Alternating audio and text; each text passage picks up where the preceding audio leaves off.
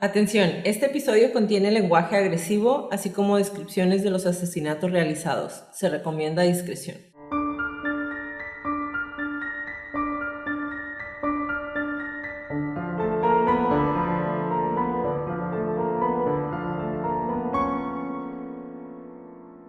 Hola a todos, bienvenidos a Crónicas de Crimen. Yo soy su host Jacqueline López y me acompaña como de costumbre Leti Mosqueda. Hi Leti. Hi Jackie. Queremos invitarlos a nuestras redes sociales Facebook, Instagram, YouTube y Patreon como arroba Crónicas de Crimen para que nos den follow. Ahí subimos toda la información y fotos de nuestras crónicas. En el Patreon tenemos también La Ventana del Crimen, que es un extra que tenemos por ahí. Tenemos los episodios extra después de cada episodio. Les damos nuestras conjeturas y diferentes um, facts de las crónicas. Y subimos fotos y links ahí y los bloopers, muy importante. Eh, nos pueden seguir ahí, nos pueden pichar un café ahí. Eh, ¿Qué más? Compártanos con sus conocidos, es la única manera de que más gente pueda escuchar nuestras crónicas. Comenzamos.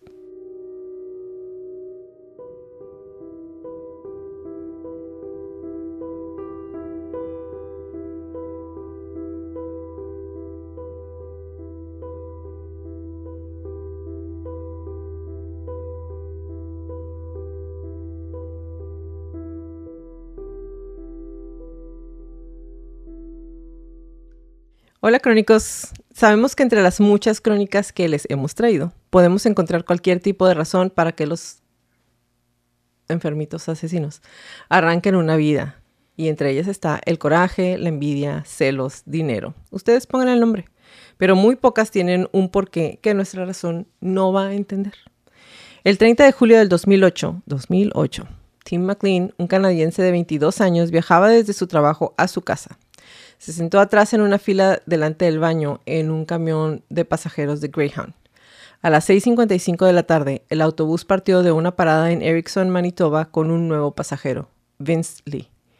Lee, descrito como un hombre de alto de unos 40 años, con la cabeza rapada y gafas de sol, originalmente se sentó cerca de la parte delantera del autobús, pero se movió para sentarse junto a McLean después de una parada de descanso programada en Brandon. McLean apenas se dio cuenta de la existencia de Lee, ya que se quedó dormido contra el cristal de la ventana con los audífonos puestos, tapándose los oídos. Tim fue apuñalado, decapitado y canibalizado mientras viajaba en un autobús ante, la vista atónita de todos los pasajeros que trataban de huir, dejando al chico con el atacante. El día de hoy les voy a narrar la crónica del asesinato perpetrado por Vince Lee, Muerte en un Greyhound, el, asesino de el asesinato de Tim McLean.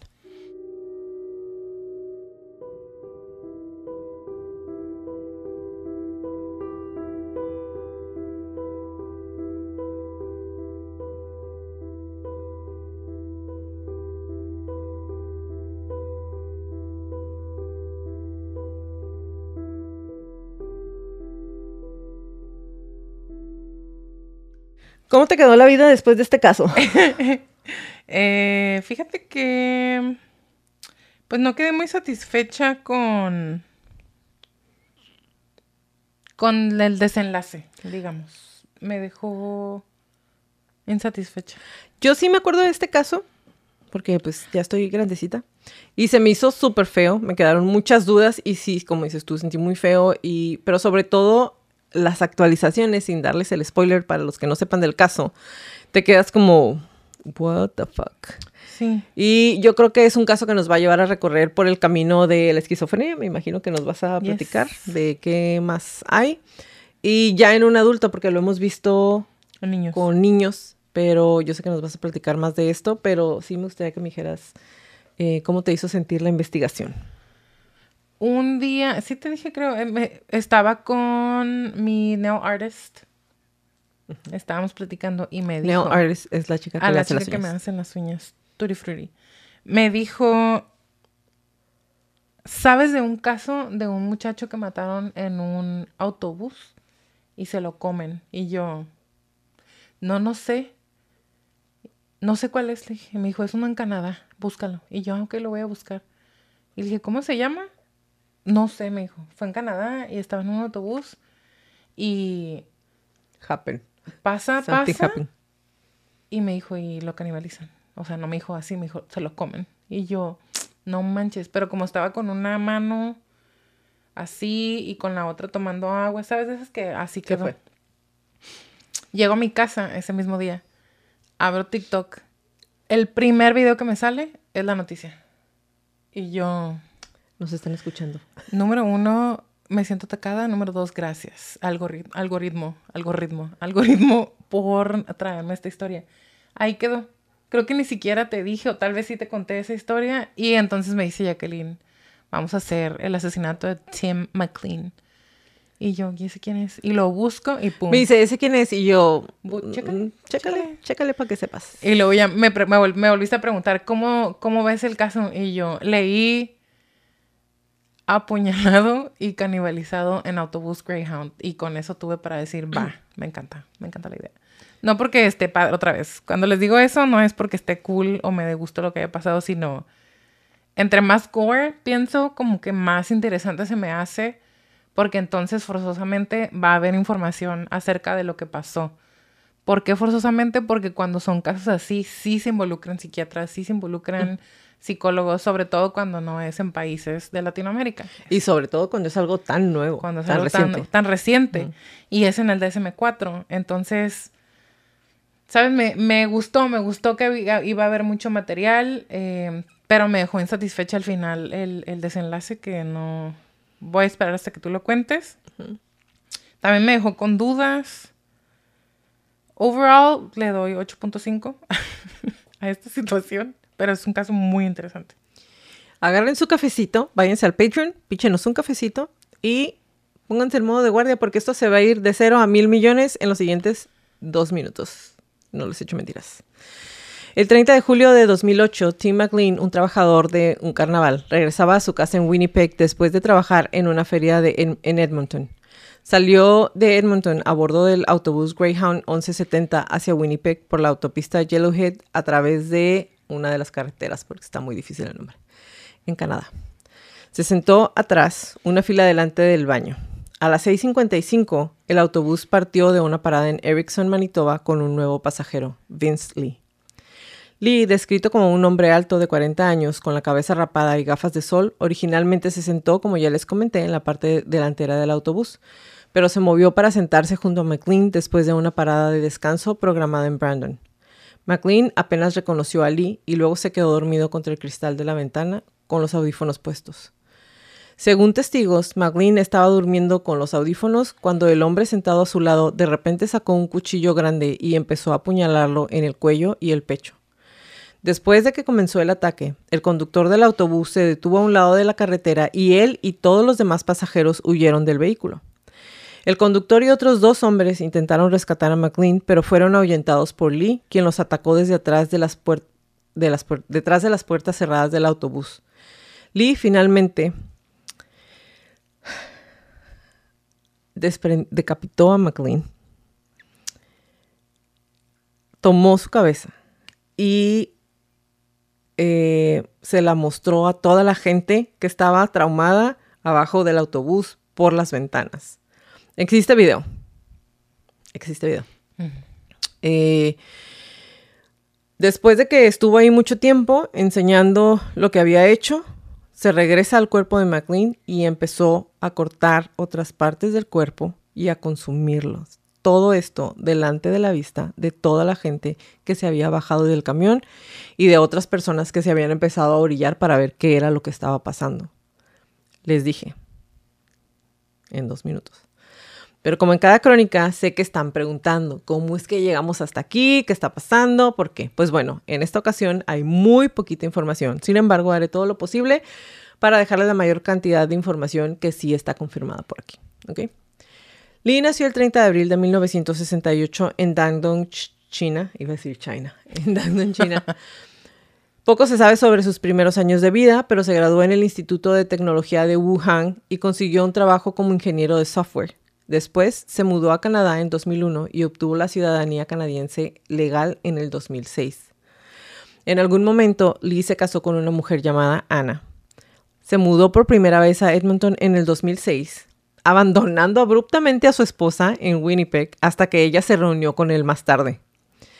Sus trabajos incluían trabajos como conserje, mecánico y cajero en Walmart, servicio en un restaurante McDonald's y repartidor de periódicos. Su jefe de entrega, Vincent Augert, describió a Lee como una persona muy confiable, un trabajador muy, un muy buen trabajador y que no mostraba ningún signo de problemas. Después, Lee se convirtió en un trabajador de baja categoría en la iglesia Grand Memorial, en donde trabajó durante seis meses a pesar de la barrera del idioma entre él y las demás personas. Creo que en ocasiones se sentía frustrado por no poder comunicarse o comprender, dijo eh, Castor a CTV ¿El pastor Winnipeg. Castor? Ajá, el pastor Castor. Pero contamos con miembros del personal muy pacientes y él pareció responder bien. Castor también dijo que Lee no mostró ningún signo de problemas de ira ni ningún otro problema antes de renunciar en la primavera. Es decir, hasta aquí no hay, hasta, el dos- hasta la primavera del 2006, no hay ninguna señal de que él estuviera enfermo, entre comillas. Se Ah, supone. Lee fue institucionalizado en algún momento antes de obtener su ciudadanía, entonces sí había. Después de ser encontrado por oficiales siguiendo al sol, algo que según afirmó Dios le dijo que hiciera. Como ya les dije, aunque estudió informática en China, no pudo encontrar ningún trabajo estable que tuviera que ver con eso en Canadá y pues por eso es que estuvo trabajando en los McDonald's, en Walmart, en Midland Food y en Walmart fue despedido por un desacuerdo con un compañero de trabajo. Mientras tanto, supuestamente albergaba pensamientos inquietantes sobre los extraterrestres y cómo Dios lo había elegido para vencerlos.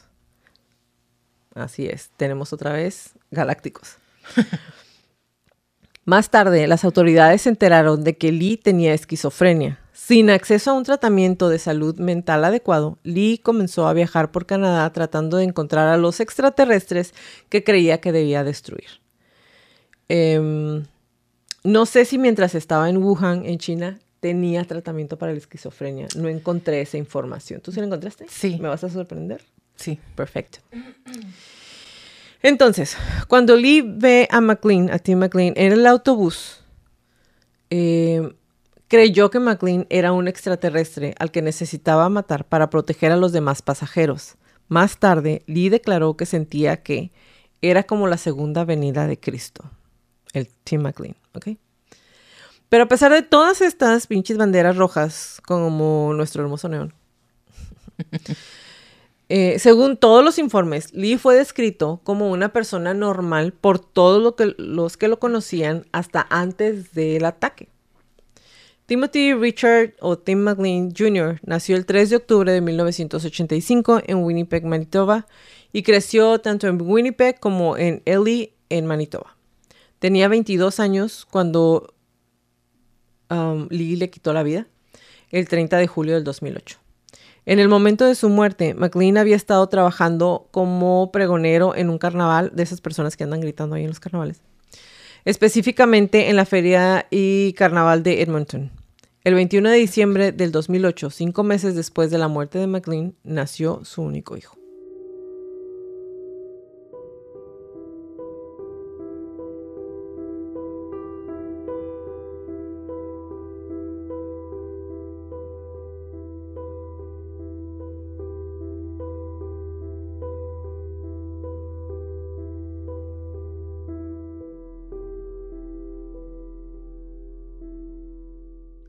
Como ya les platiqué, no voy a volver a repetir cada detalle.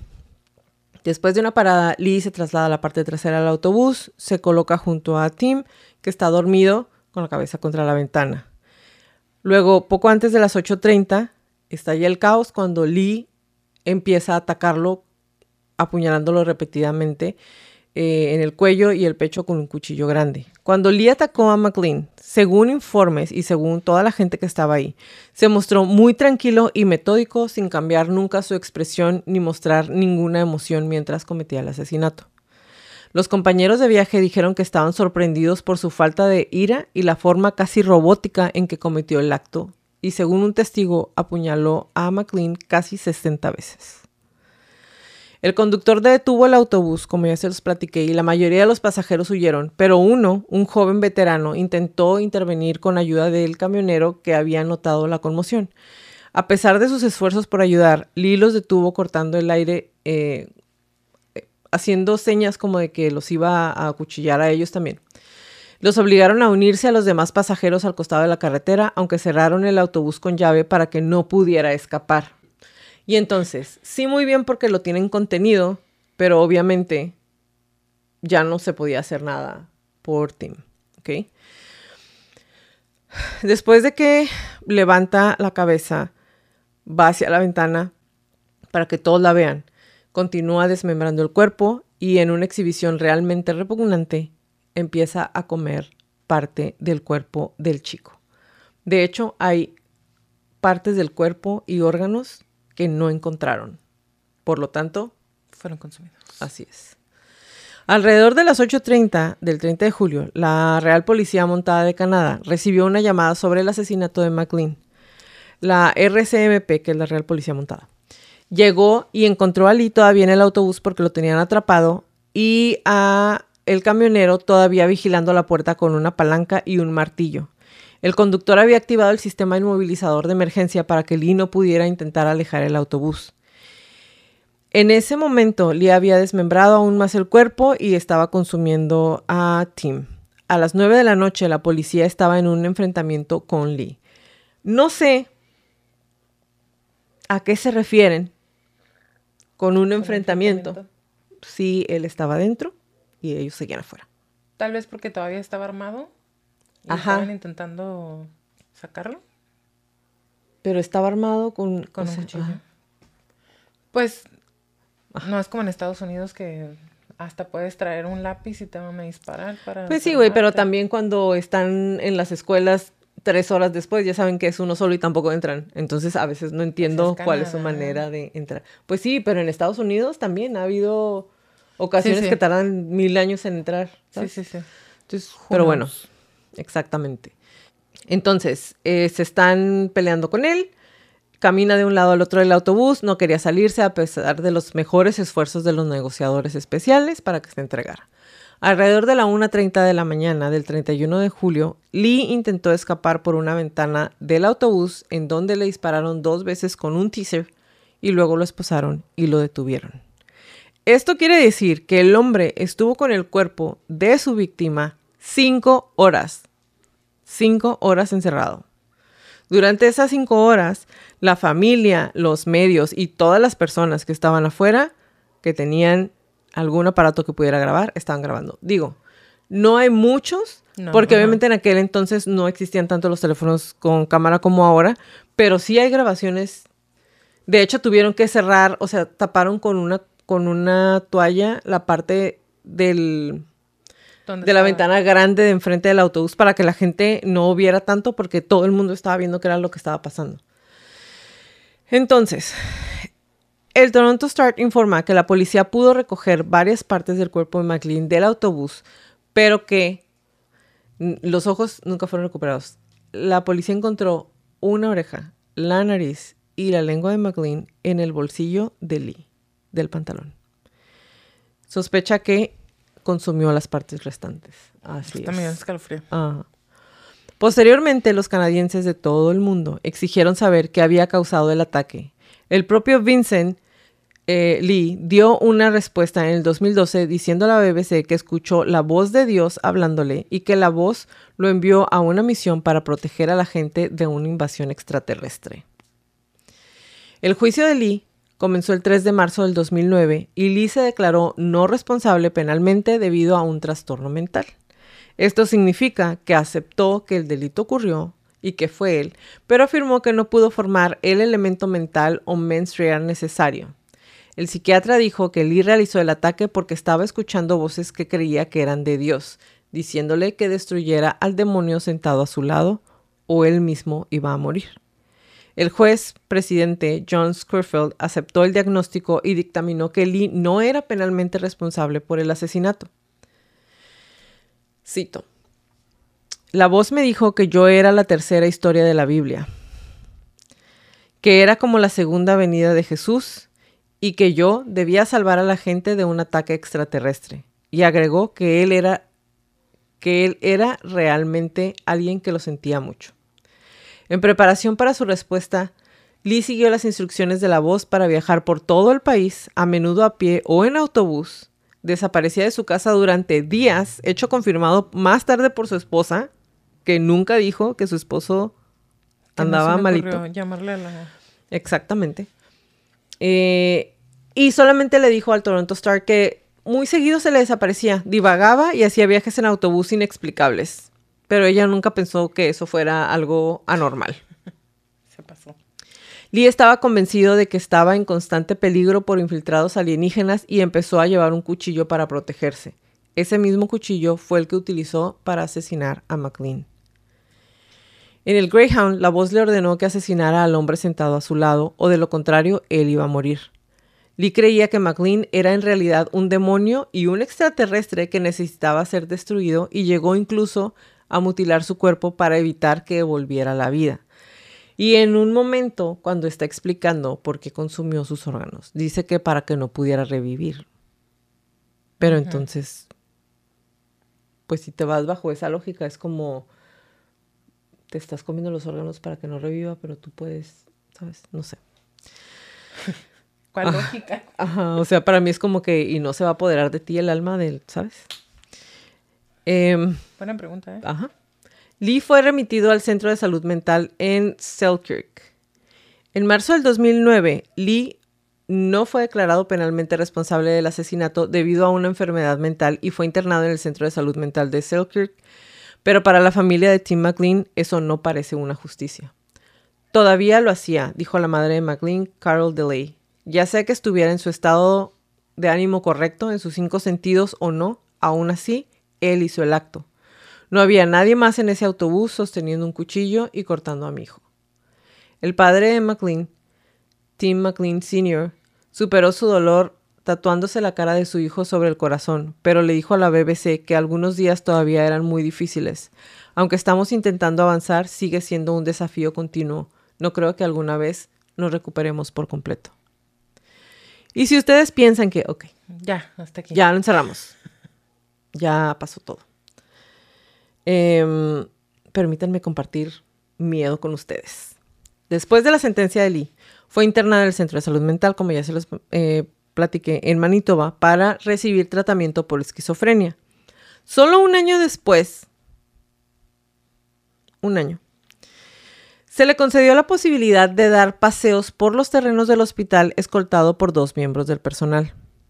En el 2012, a Lee se le, concedió mayor, se le concedió mayor libertad para realizar excursiones a la comunidad de Selkirk.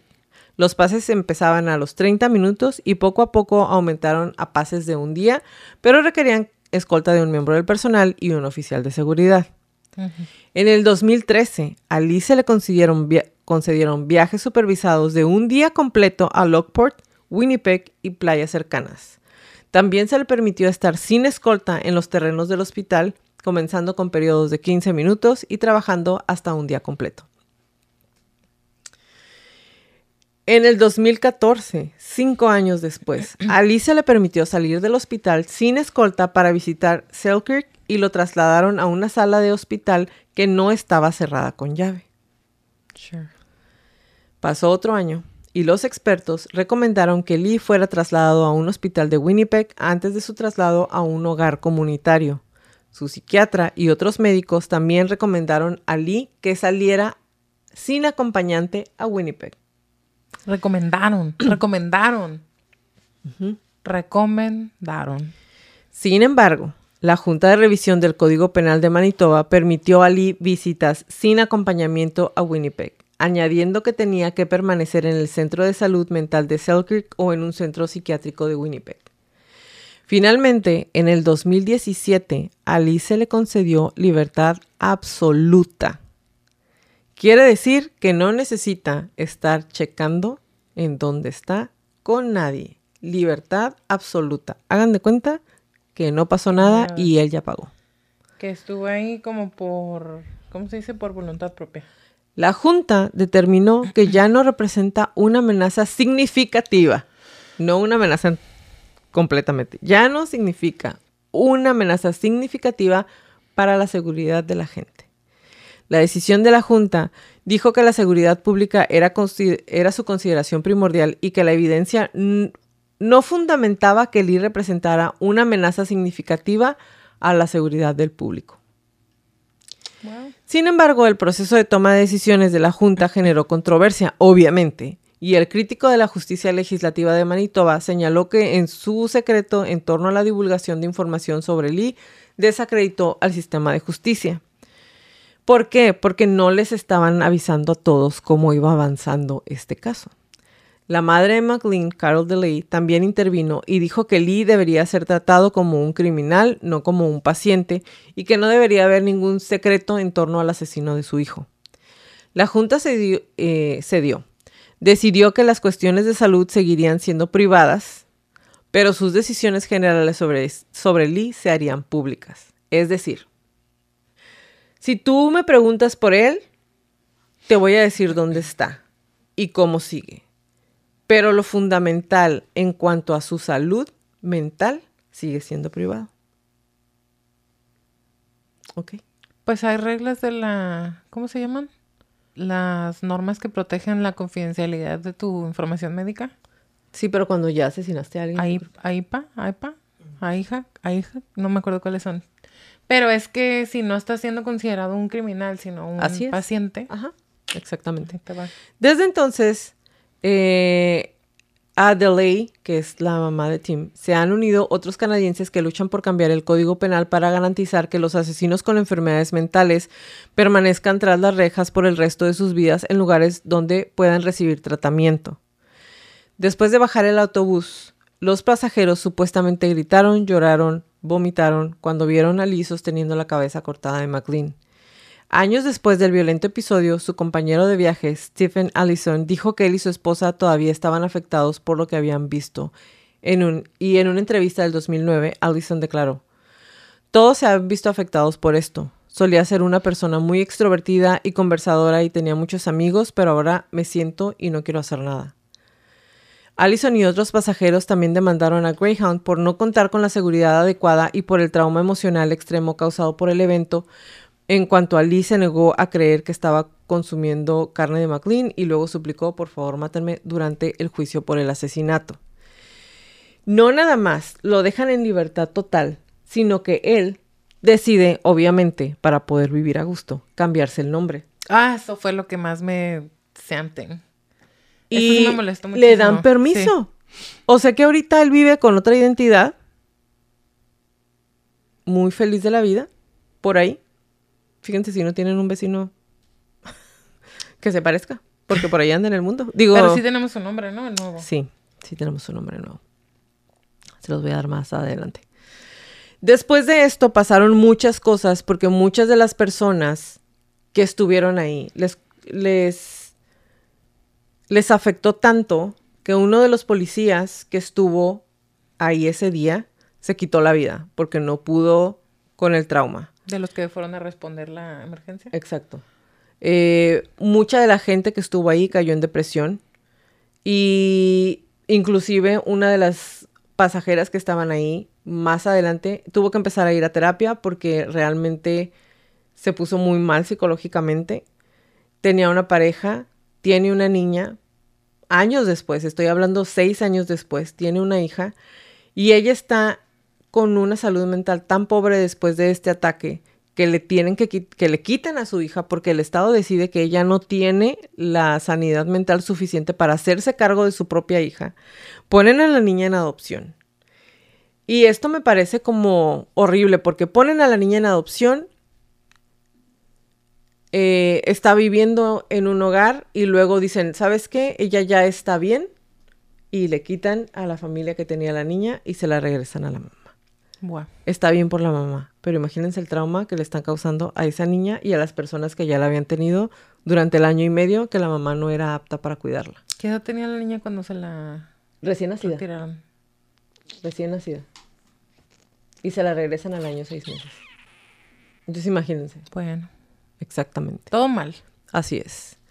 Y Allison y otros pasajeros demandan a Greyhound, como ya les mencioné, todo el mundo, después de que pasa esto, empieza a cuestionarse qué era lo que había pasado. Te mandan al estado, te mandan porque no porque la policía no reaccionó a tiempo, porque Greyhound no hace nada y de todo el mundo sale y le dicen a la familia, les ofrecemos una disculpa, sí está todo muy mal, sí es nuestra culpa, todo el mundo menos Greyhound, que nunca les dijo ni siquiera lo sentimos. Ellos han dicho que no es su culpa. Háganme cuenta que ni siquiera pasó en uno de sus camiones. Ellos están así como de que ni siquiera tengo que ofrecerte una disculpa porque no Yo te fue tengo un, un dato de eso. ¿Lo quieres ahorita o al final? Ahorita dámelo, porque ya terminé. Sí, sí, sí fue como un me lavo las manos, pero Greyhound le dijo a, toda la- a todas las familias que iban a pagar la terapia y les dieron un número de teléfono para que llamaran y se registraran para pagar la terapia. Después de una semana, los números dejaron de funcionar. Pues there you go. Peor. A mí- mejor dime que te vale, no me digas que te importa. Y nunca luego- les ofreció disculpas. No. Nunca, jamás. No, sí dijeron como, pues sí, sí pasó, pero tengo un, un tipo de seguro que es de responsabilidad limitada para mis autobuses, en los que todo lo que pase dentro del autobús que sea causado por otra persona que no sea mi personal, no es mi pedo. Pues sí, pero, güey, fue tu autobús, o sea, de perdida, oye, lo sentimos mucho, no es nuestra culpa, pero lo sentimos mucho. Jamás. Cuando la aseguradora le dijo, mira, lávate las manos y pélate, le dieron machín, rápido. Así es.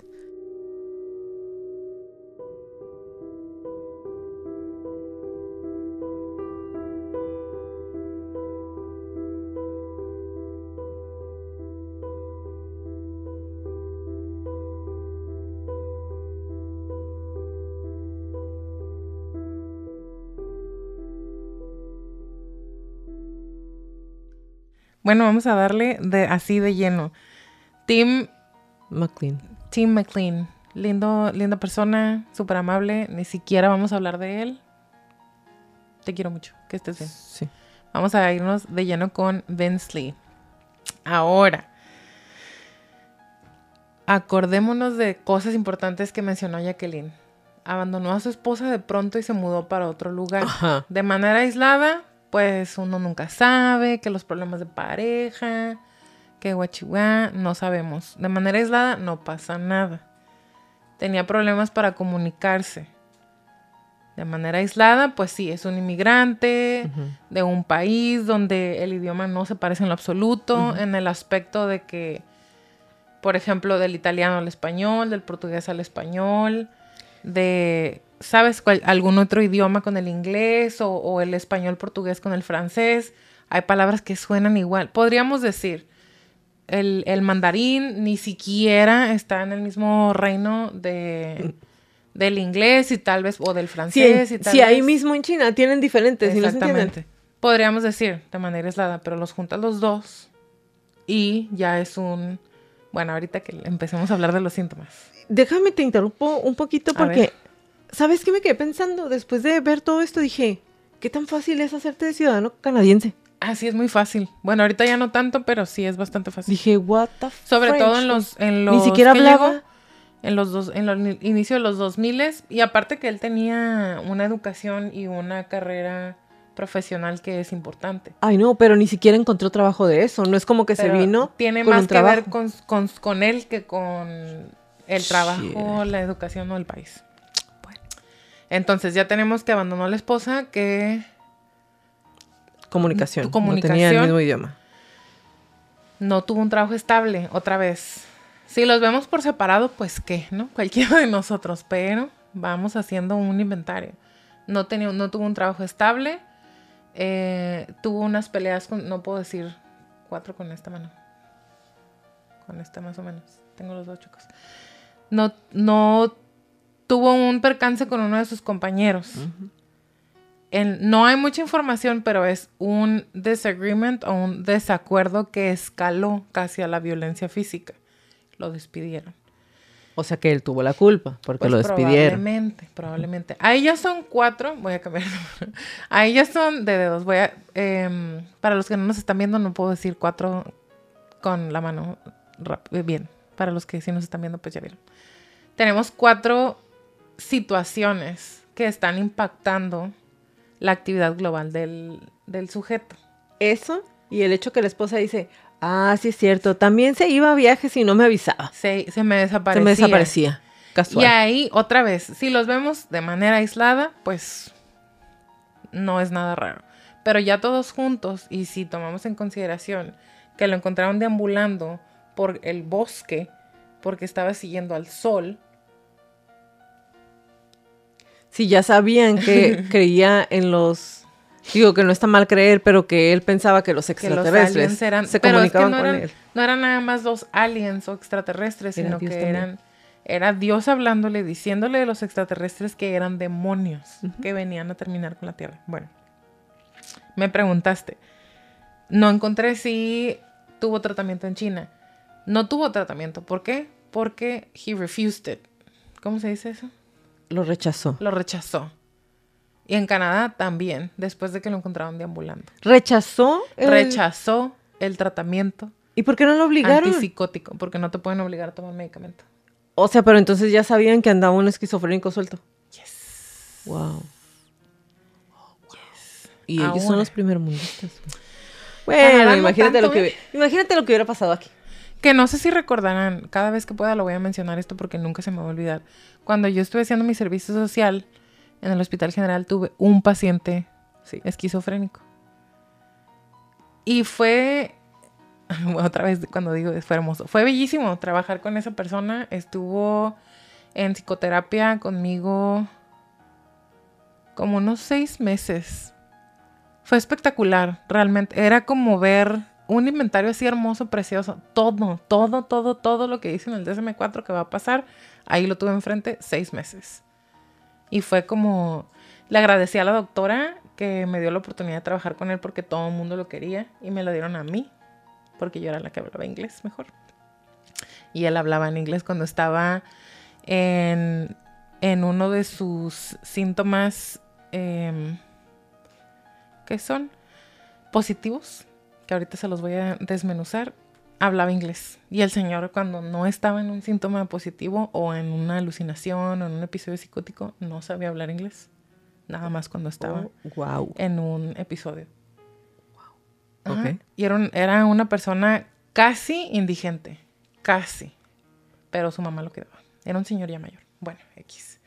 Vamos a empezar. Entonces, no podía hablar el lenguaje, no tenía un comportamiento que estuviera enfocado a algo, porque a pesar de que no, mm, sí no, a pesar de que no se encontró como mucha información de que estuviera teniendo como un, un lenguaje corporal o un, más bien un comportamiento muy desorganizado, su lenguaje sí era muy desorganizado.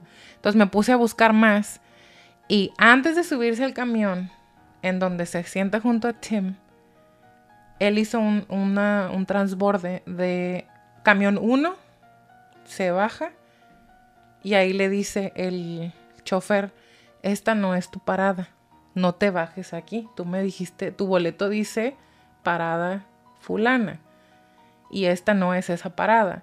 Y en esta parada los camiones pasan cada 24 horas. Si te bajas aquí, te vas a tener que esperar muchísimo tiempo y hace frío.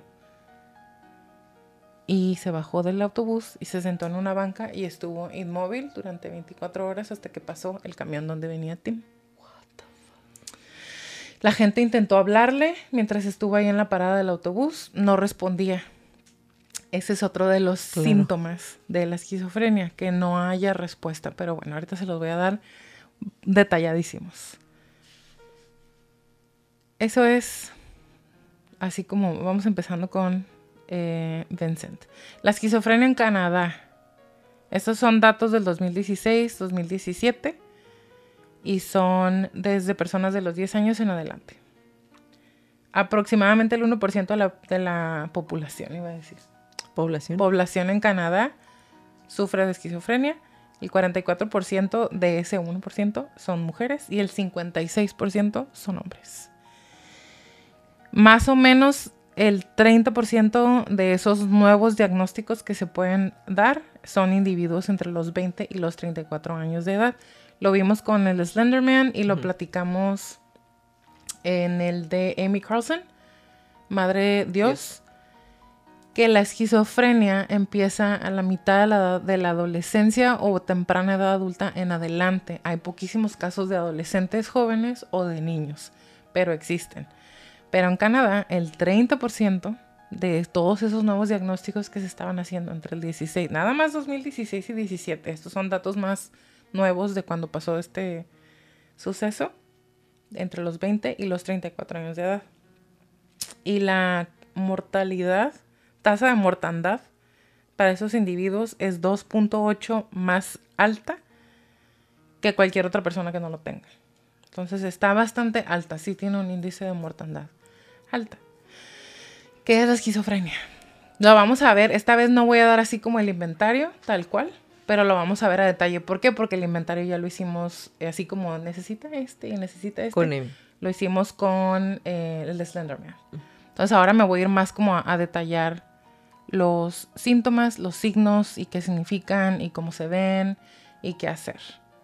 La esquizofrenia es una alteración que persiste durante por lo menos seis meses e incluye dentro de esos seis meses por lo menos un mes de síntomas de la fase activa y deben ser dos o más de los siguientes. Ideas delirantes, alucinaciones, lenguaje desorganizado, comportamiento gravemente desorganizado o catatónico y algunos síntomas negativos. Y hay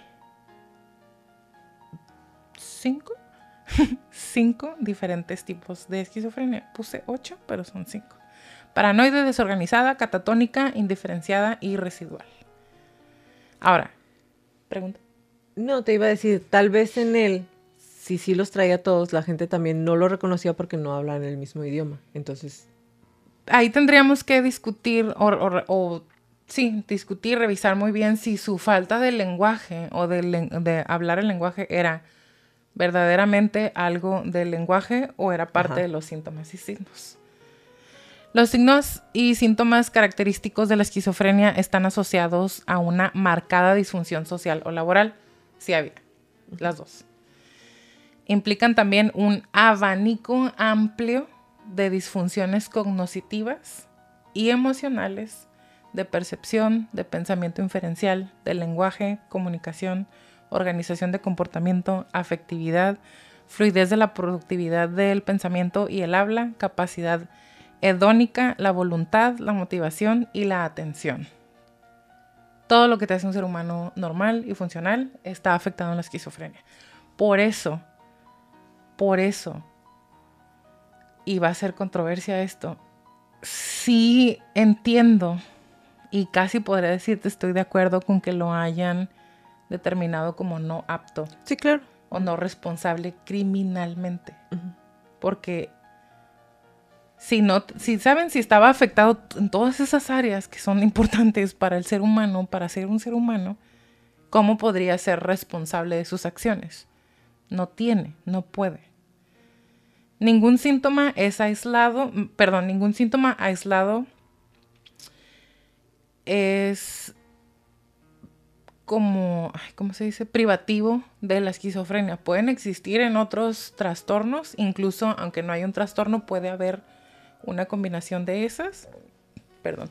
Puede haber una combinación de esas, pero ya todas juntas, otra vez como les decía, de manera aislado podríamos decir, ay, pues me ha pasado esto, yo he tenido esa sensación o he vivido por una situación parecida, pero ya todos juntos en ese abanico y por un mes al menos durante seis meses, que se vea todo afectado al mismo tiempo, ahí ya es importante ir con un psiquiatra, que se hagan algunas pruebas y revisar con medicamentos. Para que el diagnóstico pueda ser reconocido, debe de haber una constelación de signos y síntomas asociados a un deterioro de la actividad laboral o social. Es decir, si hay algunos de esos, pero no está siendo afectada la actividad laboral o social, tal vez sería una combinación de otras cosas y no necesariamente esquizofrenia. Los síntomas característicos pueden conceptualizarse como pertenecientes a dos amplias categorías, los síntomas positivos y los síntomas negativos. Los positivos reflejan un exceso o distorsión de las funciones normales. Ideas delirantes, alucinaciones, lenguaje desorganizado o catatónico, y todo eso es en la dimensión psicótica.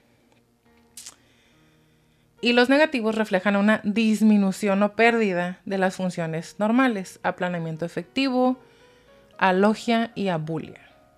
Preguntas hasta aquí. preguntas. es alogia? Ahorita se los voy a explicar. Y abulia también.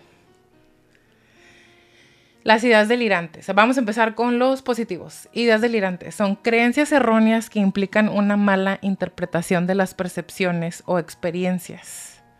Son más frecuentes las ideas delirantes de persecución. Entonces, todo lo que se está experimentando y todos los estímulos que está recibiendo el sujeto son mal interpretados en su mente porque hay una desconexión con la realidad, por así decirlo. La distinción entre una idea delirante y una idea sostenida tenazmente puede ser difícil, pero todo depende del grado de convicción con el que se mantiene la creencia. Una persona que dice los aliens existen, y vamos a poner de ejemplo a Maussan, Ajá. y, vamos, y por el otro lado a Lee. Vincent Lee, Lee. Vincent Lee. Jaime Maussan sí ha defendido de manera tenaz sus ideas y sus creencias y tiene pruebas que para él sustentan esta idea. Vincent Lee, por el otro lado, nada más estaba escuchando a Dios. Y Maussan, por ejemplo, en algún momento sí dijo, tal vez no, pero mira todo lo que tengo para decirte que sí. Con Lee no hubo una persona que se acercara a decirle, mijo, tal vez no. Pero estoy segura que le hubiera dicho, Diosito me dijo En mi cabeza. en mi cabeza que de este, la de esta. Eh, a pesar de las claras evidencias, ¿no? Entonces la convicción, a pesar de las claras evidencias que demuestran lo contrario. La rareza, es decir, las ideas delirantes todavía pueden ser raras. No nada más son ideas delirantes, sino que pueden ser Ra- Aparte. aparte, no nada más, sino que también. Eh, la rareza puede ser difícil de juzgar, especi- especialmente a través de las diferentes culturas. Porque para lo que una cultura puede parecer raro, extraño, fuera de lo común, para otra cultura puede ser lo más normal, común y corriente. Entonces siempre se tiene que revisar, se tiene que estandarizar como la prueba o el instrumento de medición que se está utilizando y se califican como extrañas si son claramente imposibles e incomprensibles y se derivan de experiencias que el sujeto está teniendo de manera individual.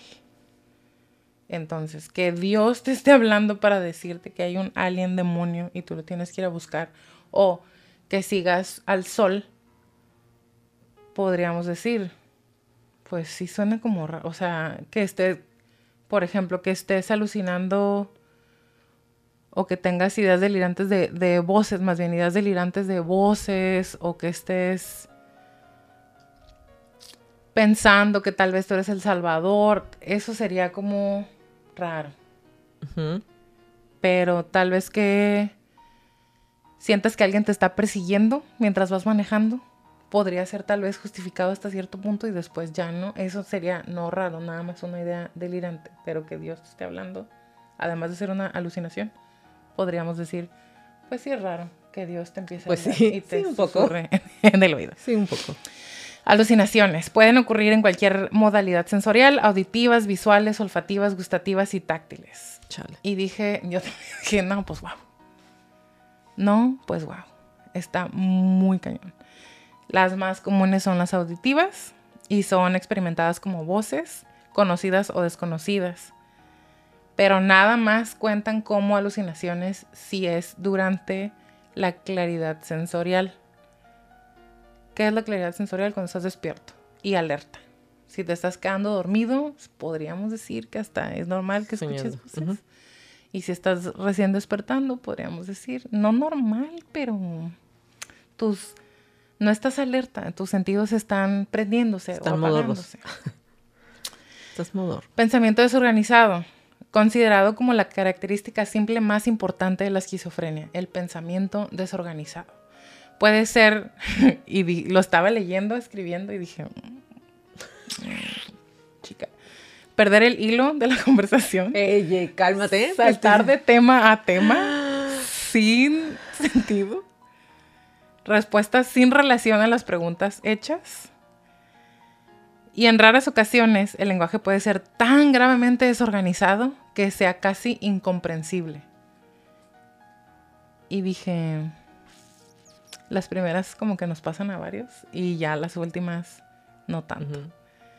Y aquí me acordé de mi paciente, porque yo le hacía preguntas como, ¿cómo estuvo tu día? Y él me decía, este suéter no me gusta. Y yo decía, bueno, pues podríamos pensar que tal vez viene de malas porque no le gustó el suéter. Y le, yo le preguntaba, ¿y el suéter hizo que tu día empezara mal? Hacía mucho sol en la mañana. Y los pájaros no están cantando. Ah, bueno. Pero había un gato en el techo. Y yo, no, ahorita no estamos bien aquí. Comportamiento gravemente desorganizado. Puede ser desde la tontería infantiloide más sencilla hasta la agitación impredecible. Y cabe observar que debe de ser forzosamente un comportamiento que no esté dirigido a un objetivo o a un fin. Alguien que esté muy agitado buscando sus llaves porque tiene que salir de su casa, normal. Alguien que esté sentado en una parada del camión y esté moviendo su cuerpo de manera irregular, no normal. A menos de que se le haya metido una abeja o algo así, ¿saben? Y tiene que ser que cause em, dificultades para la vida cotidiana, como no pueda organizar la comida, no pueda organizar Em, su vestimenta, que se vista de manera muy, muy, y me acuerdo que esto lo hablamos también con el Slenderman, que se vista de manera muy, muy extraña, que no combine, como por ejemplo si está haciendo mucho calor y que traigan muchas capas de ropa o viceversa. Em, comportamiento sexual inapropiado y sobre todo que no puedan mantener su higiene. Eso sería como comportamiento gravemente desorganizado. Y con Lee no encontré nada así como, ah, sí estaba fallando en su en su higiene, pero en Walmart por eso tenía un poco de problemas y en la iglesia por eso tenía un poco de problemas porque estaba muy agitado o su comportamiento era innecesario como estar haciendo movimientos con las manos repetitivos y así. Entonces, Saben, con él es como así el inventario completo también. Comportamientos motores catatónicos, eso también. Es la disminución de la reactividad al entorno. Y va desde grave hasta muy grave, muchísimo más, muchísimo más grave. Porque puede ser nada más tener una postura rígida y resistir la fuerza para, que, para ser movido. Eso no fue con Lee. Puede ser resistencia activa a las órdenes. Eso le pasaba en Walmart, por ejemplo eh, posturas inapropiadas como estar, no sé, sentado de cabeza o con la cabeza colgando o tal vez subir como alguna de las extremidades en el sillón, eso podría ser una, una, postura inapropiada, no nada más para el ambiente en el que está, sino incluso inapropiada para la comodidad o la ergonomía del cuerpo. Y puede ser actividad motora excesiva también, agitación. Esa es agitación catatónica. Entonces, aunque podría sonar como contradictorio que una persona catatónica esté moviéndose, tendría que ser muy agitada y otra vez sin una sin un fin. finalidad. y, pero no es privativo de la esquizofrenia, puede pasar en cualquier otro, más bien con muchos otros trastornos. Ahora, los síntomas negativos de la esquizofrenia, aquí viene la alogia y la abulia, son parte sustancial de la morbilidad asociada con el trastorno de la esquizofrenia. Es decir, tienen que estar forzosamente los positivos y los negativos. Y, lo la dificultad es que conviven con la normalidad al mismo tiempo. Oh, wow. Ajá. Y creo que lo, tú sí me dijiste, ¿no? Que viste cómo, cómo se ve el cerebro de una persona con déficit de atención, una persona con esquizofrenia, una persona en psicosis. Y da miedo. No les diría busquen los videos, pero si quieren buscar los videos, da mucho miedo. A mí la esquizofrenia me parece de los trastornos mentales más feos, más aislantes, más solitarios. Hay un video, no se los voy a poner, pero hay un video si quieren búsquenlo en YouTube, que te dice, ponte unos audífonos y escucha este video. Y esto es muy similar a lo que experimenta una persona con esquizofrenia. El tipo de, de voces que puede escuchar. No, o sea, a lo mejor lo aguanté como 30 segundos y dije, o sea, no, es horrible. es horrible porque es diferentes voces, diferentes diferentes acentos, diferentes idiomas, en diferentes, como diferentes lugares. Horrible. Sí, es como, Ajá. ¿cómo le dicen? Al- a los nuevos audífonos que le ponen, sí, como surround, pero que le, algo, tiene un 8 como, no es octava dimensión, pero es, puedes escuchar en toda tu cabeza el sonido porque se transporta a través de los canales de tus, Ay, del me dio oído. Y así es como, o sea, se puede escuchar una voz aquí y otra ajá, atrás por allá y otra a un sí. lado y una que viene desde abajo. Eso es la verdad horrible. Bueno, vámonos a los síntomas negativos. Entre ellos están el aplanamiento afectivo, la alogia y la abulia. Y estos tres están incluidos en la definición de la esquizofrenia. El aplanamiento afectivo es especialmente frecuente y está caracterizado por la inmovilidad y falta de respuesta en la expresión facial del sujeto, contacto visual pobre y reducción del lenguaje corporal. Así lo describieron mientras Ajá. estaba atacando a Tim. Como completamente aplanado, sin casi de manera robótica, Ajá, fueron las palabras que es. utilizaron. Y se necesita, para poder determinar si el aplanamiento afectivo es suficiente, suficientemente persistente, se debe de poder observar al sujeto interactuando con otras personas. Con Tim, pues nada más lo describían como aislado, callado, tímido en la iglesia, por ejemplo. O que no se podía Que no se podía eh, comunicar. entablar comunicación con él. La alogia, que es la pobreza del habla, se manifiesta por las réplicas breves, lacónicas y vacías. Un sujeto con alogia puede parecer, puede tener una disminución de los pensamientos que se reflejan en el deceso de la fluidez y productividad del habla. Que por eso decía, tendríamos que revisar muy bien si él verdaderamente no había aprendido suficiente inglés para comunicarse o si estaba teniendo alogia. Es decir, que su... Pues sí, su cerebro Su no estaba pudiendo enf- enfocarse suficiente como para que su comunicación fuera efectiva, eficiente, productiva. Por eso digo, tendríamos que revisar súper bien, súper bien. La abulia está caracterizada por la incapacidad de iniciar y persistir en actividades dirigidas a un fin. Permanecer sentado durante largo tiempo, mostrar poco interés en participar en el trabajo o actividades sociales. Sí, mira.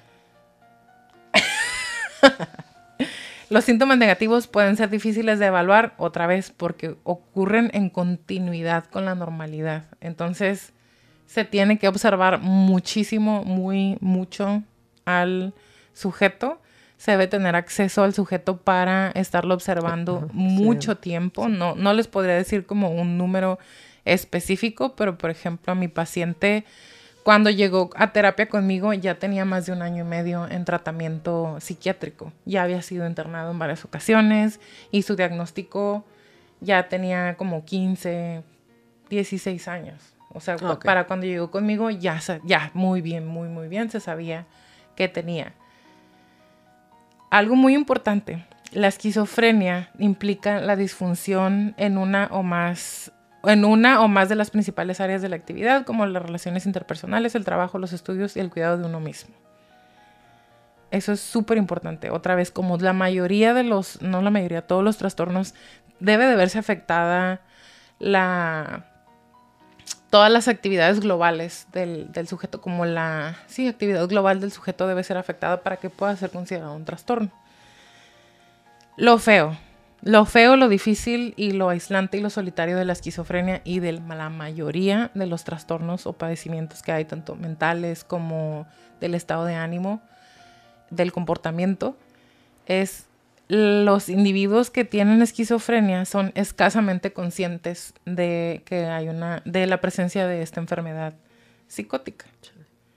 Entonces, esta, falsa de esta falta de conciencia constituye una manifestación de la enfermedad, es decir, no pueden ser conscientes de la enfermedad porque están enfermos. Chale. Ok. Y puede ser comparable a la ausencia de conciencia de los déficits neurológicos observados en un accidente cardiovascular eh, o vascular cerebral y es denominado, no puedo decir esta palabra, anosognosia. Entonces, este padecimiento o este síntoma predispone al individuo a un mal cumplimiento terapéutico y se ha observado que es predictivo de las tasas elevadas de recaída, de aumento en el número de ingresos hospitalarios involuntarios, mal funcionamiento psicosocial y de un mal curso de la enfermedad.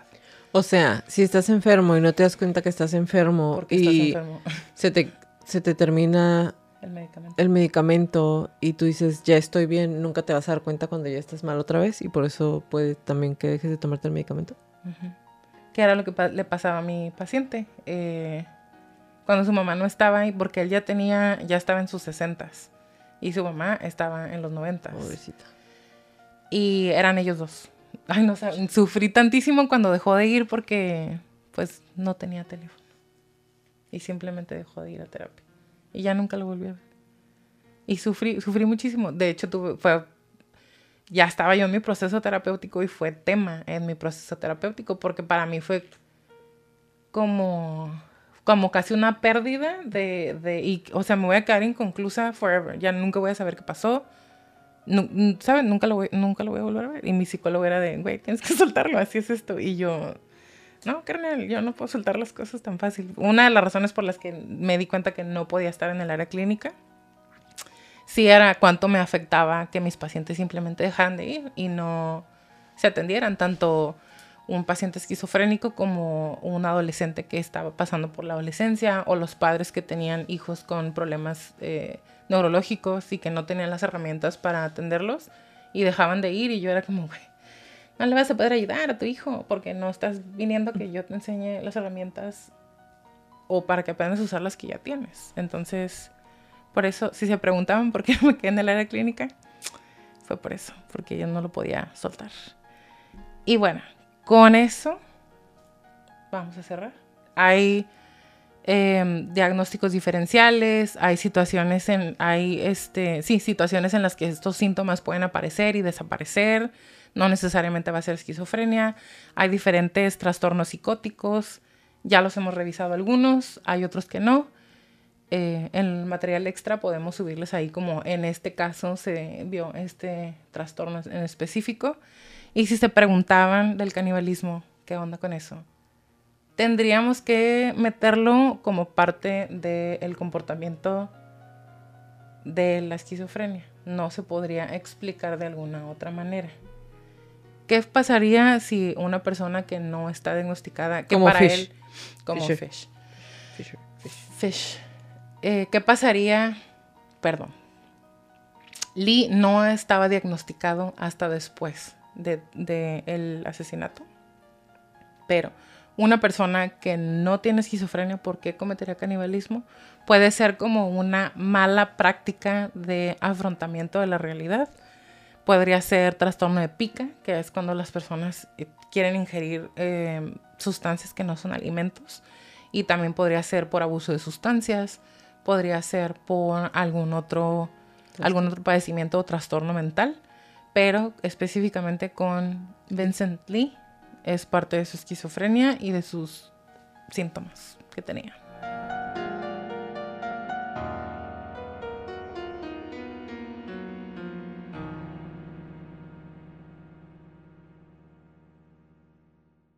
Gracias por acompañarnos en un episodio más de Crónicas de Crimen. Los esperamos en nuestro próximo capítulo. Si les gustan nuestras crónicas, por favor regálenos un review en iTunes y o en Spotify y suscríbanse a nuestro canal de YouTube y a nuestro Patreon. Y regálenos muchos likes. Y recuerden, si tienen alguna crónica que quieren que pase a la próxima temporada, mándenos un correo a info arroba. Como le repetimos en todas las crónicas, créanlo en su instinto siempre. Si algo no se siente bien, si algo me dice que salga corriendo, vete. Es mejor parecer paranoico y estar a salvo a quedarte y poner en peligro tu vida. Ahora sí, bye Leti. Bye Jackie, bye Crónicos. Toda la redacción y búsqueda de esta crónica fue hecha por mí, todo el perfil clínico fue realizado por Leti Mosqueda y toda la música es por Kevin MacLeod.